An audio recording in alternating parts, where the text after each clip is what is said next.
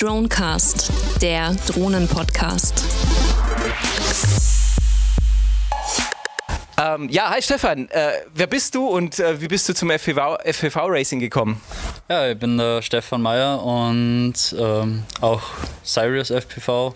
Ich bin durch Zufall auf den Sport gekommen, weil ich ein Video im Internet gesehen habe, ähm, wo Metal Danny und Boris B. durch die Parkgarage racen.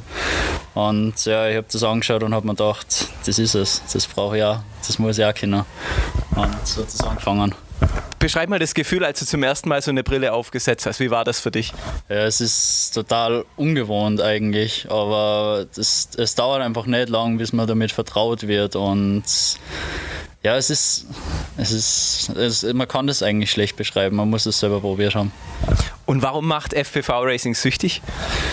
Es ist irgendwie das Gefühl von Freiheit für mich. Also so nach, nach einem anstrengenden Tag dann noch kurz ein paar Akkus fliegen und halt trainieren. Du, du bist einfach, du schaltest einfach aus, du bist weg, du bist der Kopter und fliegst. Und das ist einfach was Einzigartiges.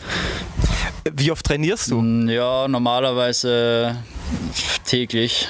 Ähm, ja, wenn es das Wetter zulässt natürlich. Und sonst so jeden zweiten Tag fünf, sechs Akkus. Schau, am Abend. Hast du eine Lieblingslocation oder ein Lieblingsterrain, in dem du am liebsten trainierst oder fliegst? Ähm, ja, auf alle Fälle. Also ich fliege relativ gern Freestyle so, weil reines Skate-Training wird natürlich auf Dauer schon eher ein bisschen langweilig. Und Freestyle da geht es halt echt sehr um die Kontrolle vom Kopter generell und bei Wälder oder so. Also freie Wiese ist gut, zum mal ein bisschen Stoff, zum ein bisschen Dampf ablassen, aber Bäume sind auf alle Fälle wichtig und kleine Spalten dazwischen, wo man richtig gut durchfetzen kann, Tricks außen um, inwärts durch und so. Das ist eigentlich so das Hauptding, was mir wirklich Spaß macht. Was macht denn einen guten FPV-Race-Piloten aus? Was, welche Fähigkeiten braucht er? Naja, auf alle Fälle soll er sehr ja, Übung, Übung macht den Meister auf alle Fälle mal. Das merkt man einfach total. Man wird je, mit jedem Akku sicherer. Man muss verdammt viel üben, dass man wirklich.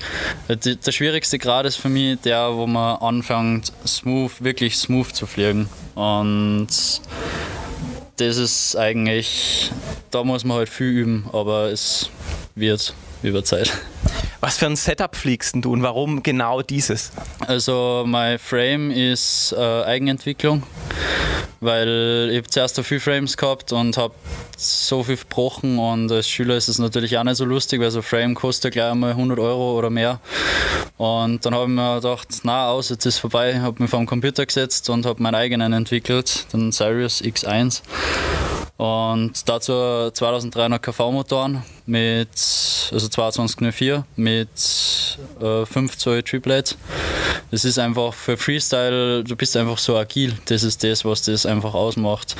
Und für Strecken, wie wir es da heute haben oder generell im Freestyle-Bereich, so bist du einfach super wendig damit. Wenn man jetzt mal in die Zukunft schaut, so wo steht dieser Sport in fünf Jahren deiner Ansicht nach?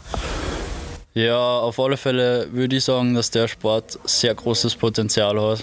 Wenn man da wirklich äh, gutes Reglement macht und eine gute Planung macht für einheitliche Events, also einheitliche Regeln und das gescheit vorbereitet, wird das auf alle Fälle sicher eine coole Geschichte und man kann da auch für die Zuschauer, glaube ich, extrem viel noch rausholen technologisch gesehen, was, was fehlt dir heute noch? Wo muss, müssen jetzt noch Verbesserungen her, damit es noch richtig gut wird?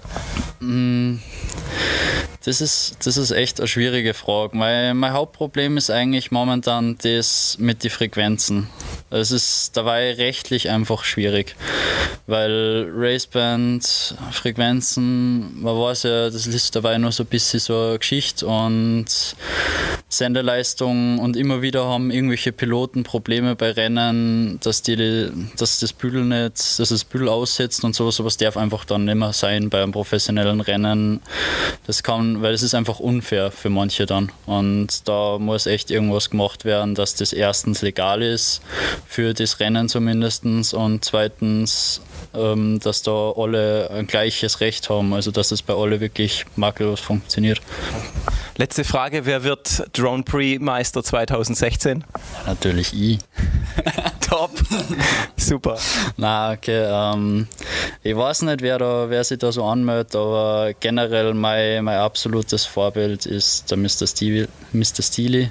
Also der, ich weiß nicht, sein Style ist einfach einzigartig und ich glaube, dass der ziemlich gute Chancen hat.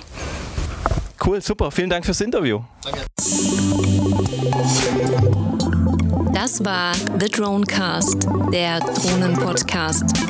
Die Talkrunde für Informationen, News und Wissenswertes rund um unbemannte Flugsysteme in Hobby und Business. Für weitere Informationen und Feedback zum Podcast besuchen Sie uns auf www.thedronecast.de und folgen Sie uns auf Facebook.